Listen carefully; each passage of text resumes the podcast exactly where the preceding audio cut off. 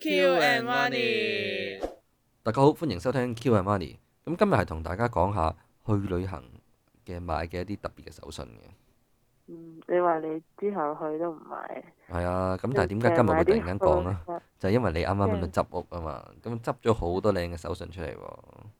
係啊，係啊就，係揾到好多之前可能之前都有喺嗯 podcast 度講過嘅一啲手信，嗯，即係例如咧台灣嗰時咧，係唔。知有好，冇等等先，講過賣個關子先。你介唔介意講下你係會有邊幾大嘅分類係會同大家講下你嘅手信嘅一啲嘅特輯呢？第一類我諗一定係文具類啦，你實買好多文具嘅。嗯，係啦，咁仲有咧，嗰啲公仔啊，或者係一啲嗰啲鎖匙扣類嗰啲 o 咯， k 鎖匙扣類即係啦，唔等使，鎖匙即扣係類，鎖匙係或者公仔係啊。啊，有冇多一類先？第三類郵票算唔算文具？嗱郵票類都唔算喎，郵票係分開。 ，OK，嗱，咁就講呢三個啦，哦，係啊，嗱，咁你個文具咧，特別係文具，你分享下，文具就係都揾到幾多。嗯，都唔記得咗自己買過有啲簿啊、嗯， memo pad 嗰啲之前都係買，但係其實係比較係好舊之前嗯嗰啲嘅，即係有時會買埋啲信紙嗰啲係啊，係啊，即係就係之前就唔捨得用，但係今日就係嗯執完抄翻出嚟就決定嘅，都反正都要用啊，同埋驚嗯佢都變黃就攞翻出嚟用。咁講起信啊紙咧啲，係即係我講誇張少少啊。我諗係可啊能新嘅朋友，即係新出世啲嘅朋友咧，佢哋未必知咩叫信紙。即係信 紙其實係啊係一張紙嚟嘅，首先。咁信咧就攞嚟記嘅。咁樣但係你記咧，即係而家就係中意用電腦打完 print 出嚟㗎啦。咁但係其實我哋如 email 果 咯要係啊，或者 email 啦。咁樣但係你其實你係誒、呃信紙就係一張好靚嘅紙。咁譬如你表白啊。即係寫情信啊，或者寫俾朋友啊一啲嘅禮物啊咁性嘅時候呢，就會有啲特色嘅紙寫呢，就會係非常之開心嘅，嗯，係啦。咁所以買張靚嘅信紙咁梗係好啦。咁我想問係咪寫信俾我先攞嚟，係。係咪？咁啊期 待啦，但啲 memo 係 pad 就我嚟寫下啲。係即係記錄下啲嘢咁樣，有時嗯裝下啲 quick notes 咁樣啦。係之後又揾到啲 MT 啊，可以即係就係信啊，或者嗯 schedule book 又可以攞嚟黐翻。係啊之前就成日用，不過而家見到突然之間覺得都係用下佢。係咯嗱，MT 即係嗰啲 masking tape 啊嘛，嗰啲好靚嗰啲膠紙呢，即係普通膠紙就透明㗎啊地方嘛嗰，啲係啊特。色嘅嘢咯。係啊，但係你幻想下都嗰會張膠紙上邊係有好多唔同嘅 pattern 嘅，即係例如有嗰個國家嘅一啲嘅，譬如日本咁有好多櫻花類嘅 MT 啦。係啊係啊，咁或攞者嚟黐咩？即係其實好多人都會問，其實好多人都問我點解要買 MT？MT 攞嚟黐咩？即係大家真係有所不知其實，MT 可以黐好多嘢都得嘅。最常都係 schedule book design 啊。係啊， T 啊、信紙啊、卡啊即係生日卡啊、咩卡嗰啲咯。係啦，即係送俾人嘅嘢又可以黐 MT，跟住呢。嗯你誒、呃即係你自己嗰啲，譬如 schedule book 啦，譬如你嘅 notebook 啦，都可以黐 MT。咁我見過啲人咧，MT 咧有黐喺教科書又得，咁你黐喺部電腦度都得嘅。即係譬如有人我見過佢可以用 MT 黐到部部 MacBook 好靚嘅喎，哦，係啊，咁你真係有所不知，咁你可以睇下人哋點樣黐咧，咁就發覺 MT 係好有用。哦，我見過啲人係係啊攞啲靚 M T 嚟黐住誒 MacBook 個誒嗰個鏡頭啊，哦，係即啊，係係唔啊，想成唔小心開咗，跟住就攞啲 M T 黐住嗰個位。係啊，所以點解要去旅行買 MT 咧？就係因為誒、呃其實特別係日本咧，佢有好多好靚嘅 MT 嘅，真係即係唔知點解去到嗰度先見到嘅。係，係啊，咁所以有時去旅同埋行即係有啲係係代表啲嘅，即係可能啊係，啊櫻花啲都係香港都會揾到。嗯即係佢都係啊會出口，但係有時有啲可能係嗰個地方，即係唔係一啲話特嗯別櫻花啲嗯大眾嘢咧，就嗯可以喺當地買到。嗯台灣都有之前，即係嗰啲九份十分嗰啲咧，都係有佢哋嗰啲 MT。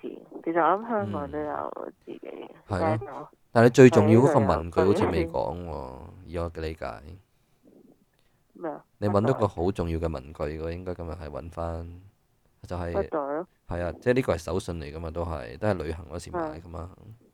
係啊。係啊，咁請你即係你一定要講講佢啊呢個，因為係我啱用啱個就生命係一嚟開形容頭就已經想到，係咩？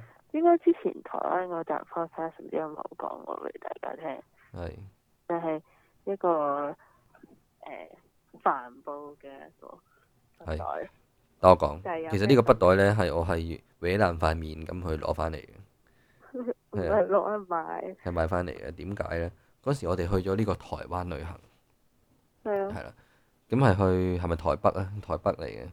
係啊咁話說，我哋其實去台北嘅時候就唔知道係有一個 event 嘅，個 event 就係我哋誒好中意嘅一個漫畫家咧，就叫手冢治蟲，係日本漫畫家，但係佢喺台灣咧就有個展覽咁樣。我哋本身係唔知道有呢個展覽，而且係唔知道原來咁近我哋住嗰間酒店就係樓下有呢個展覽。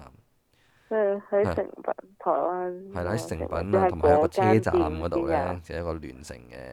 咁然後嗰間成品，佢嗰度嗰間成品就係有一個誒、呃即係手信區咁樣咧，就可以買嗰啲誒，即係特別版嘅產品啦。嗯，咁我哋嗰陣時咧就見到一個手中自創嘅筆袋，咁啊非常之誒靚啦，同埋特別啦，同埋就佢個係、特別位係係即係除咗係手工自從之後，仲要係係用嗰啲國寶，即係一個嗯 crossover 一個即係嗰啲國寶級嗰啲帆布係啊嘅一個品牌，就係叫一嗯澤信三郎係啊帆布，哦跟住佢就係唔知京都啊嘅出名嘅帆布，雖然我都冇。嗯特別買開呢個帆布嘅公司嗰啲 product 啦，即係冇買過佢啲袋，但係佢咁啱就係、嗯即係我嗰時就係知道呢個帆布係特別嘅，跟住再加埋係嗯有埋 black jack 啊，嗯就同埋手工自從去衫啊咁啊，嗯印出即係嗰啲誒係人物入邊印晒落呢個帆布度，而且隻色係好靚，係咯，即係 Black Jack 就即係手中市場其中一個好出名嘅一個系列啦，就叫做怪醫黑傑克嘅。咁佢係講一個哇無牌行醫嘅醫生，但係佢幫人哋咧做一個手術成幾億喎，咁咧非常之好睇嘅。如果大家未睇過咧，可以睇下呢套咁特別嘅動漫，係非常之有意義嘅，簡直係係好有啟發性。咁所以我哋由細到大咧就睇佢嗰啲動漫大嘅咧，就都想即係有佢嘅 product 啊，咁都會 support 下嘅。咁、個係啊重點係咩啊？嗰陣時去到台灣，就係、唔知道有呢個 product 噶嘛，亦都唔知道有呢個展覽噶嘛。係啊，咁我哋就同佢講，哇，好開心啊，有得買啦！咁啊就話，哦，唔該，想要呢個筆袋咁樣啦，因為好特別啊嘛。係啊，咁佢就話，啊，唔好意思啊，先生，誒、即係我哋其實呢個係未開賣嘅，係係啊，即係佢未開賣。佢話呢個特別版咧，唔知限量幾多個，咁但係咧就唔好意思啦，係幾日之後開賣。咁但係點咧？我哋原來係聽日已經走咯係啊，喎，係啊。即咁係但係已佢經開賣嘅時候咧，我哋已經唔喺係台灣啊嘛。係啊，係啊，係啊，咁就問佢啊，即係誒、可唔可以早少少賣俾我哋啊？咁樣啦，即係佢話啊我哋得翻個陳列品咋咁樣啦。佢話其實如果你真係想買咧，你可以揾台灣嘅朋友咁樣買完之後寄翻俾你咪得咯咁樣。咁但係啊佢仲問要題就冇係網上嘅喎，即係冇得冇買，係啊我翻冇到㗎香港網上買，係係啊。啊，咁因為佢係台灣嗰度限定噶嘛，咁然後就係、誒即係點即係講啊日？本都買唔到，日本我唔知有冇啦，但係佢嗰嗯下嗰排係去台灣就搞個限定，佢就冇擺上網賣嘅，係啊，係啊。咁咁啊得翻嗰層嘢，係啊，即係得翻陳列品都唔緊要，最重要就係佢話未開賣啊嘛。佢未開賣就嗯係有錢都買唔到嘛，而家係係啊係 啊。咁個問題就係喺呢度。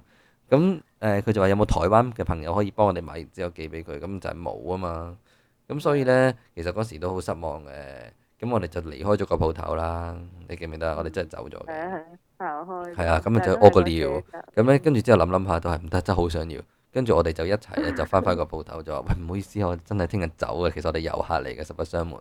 咁樣即係我哋就真係好想去 去買呢個筆袋，但我哋聽日就走㗎啦。你可唔可以即係譬如呢度有個陳列品，我哋都唔介意嘅，你可唔可以賣咗俾我哋先啊？咁樣。佢介意咁就係啊，咁其實我係我真係係想講呢，誒、即係台灣人係真係有樣嘢同香港人真係唔同，即係嗰種嗯嗰種熱情呢，係即係嗰種係真係唔同啲嘅。即係譬如香港人，如果你講真，如果我做店員嘅話，咁點講啊？哇，真係唔好意思啊，唔賣得㗎咁樣係咧，啊即係最多唔得最多都係話公司規定啊，即你冇係冇打走你你遊客又點啊？即係公司規定唔得㗎嘛，係咪先？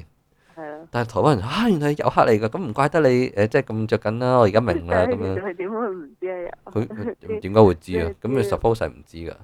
我哋啲普通話都冇。你啲普通話有問題啫，咁你都唔出聲噶嘛？嗰時我出聲啫嘛，咁佢聽得明我講嘅嘢，知我係唔係唔佢冇可能係即係話一定知我係遊客㗎，係咪先？哦好地道噶嘛，我哋講啲嘢係 咪先？ ，OK，識唔識講啊？就早晨點講啊？算啦，嗱咁咧，即係。嗯誒佢知道我哋遊客之後咧，佢即刻就話：哦，原來係咁樣嘅，咁我即係等我問下點幫你安排先。咁幫你安排佢即刻真係好積極咁幫我哋安排喎。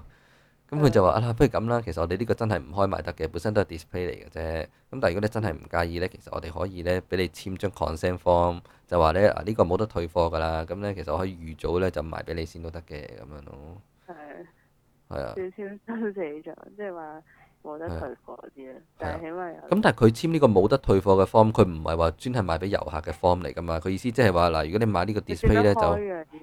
係啦，即係話誒 display 就冇得退貨咁解啫。